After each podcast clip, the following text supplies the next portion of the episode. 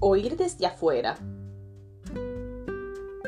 No empleen un lenguaje grosero ni ofensivo.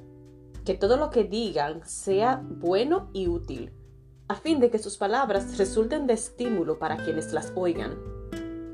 Efesios 4:29 Siempre que tipeo una entrevista, me molesta oír mi propia voz grabada. ¿Por qué suena tan aguda y chillona?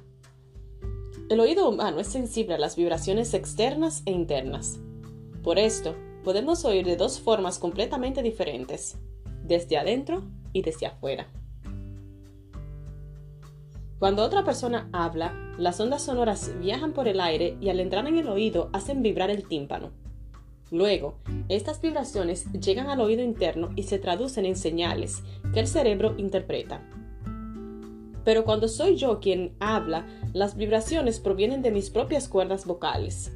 En este caso, las ondas sonoras no viajan por el aire sino a través de mi cuerpo, resonando en los huesos de mi cabeza. A medida que avanzan hasta el tímpano, las ondas se distorsionan, alargándose y volviéndose más graves. Por eso, cuando escucho mi voz al hablar, suena más grave, pero si la escucho grabada, es mucho más aguda. A veces tenemos un problema similar cuando nos comunicamos. Hacemos un comentario y creemos que suena positivo y constructivo, pero la persona que lo oye, desde afuera, lo decodifica como crítico y malintencionado.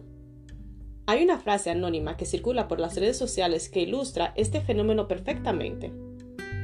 Entre lo que pienso, lo que quiero decir, lo que creo decir, lo que digo, lo que quieres oír, lo que oyes, lo que crees entender y lo que entiendes, existen nueve posibilidades de no entenderse. Estoy intentando concientizarme de cuán sencillo es malinterpretar a alguien. Soy experta en sacar conclusiones apresuradas y meterme en problemas. Por eso, estoy pidiendo a Dios que me ayude a escuchar las emociones de los demás, no solo las palabras.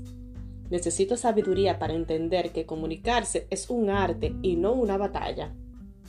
No se trata de ganar, ni de abrumar al contrincante con argumentos irrefutables se trata de enfocarse en soluciones, de edificar puentes emocionales que nos acerquen a los demás.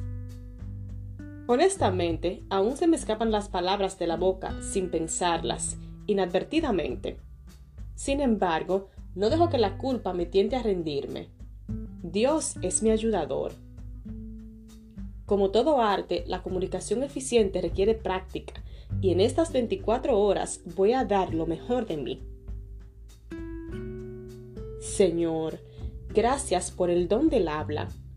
Quiero que cada palabra que salga de mi boca esté llena de luz y vida.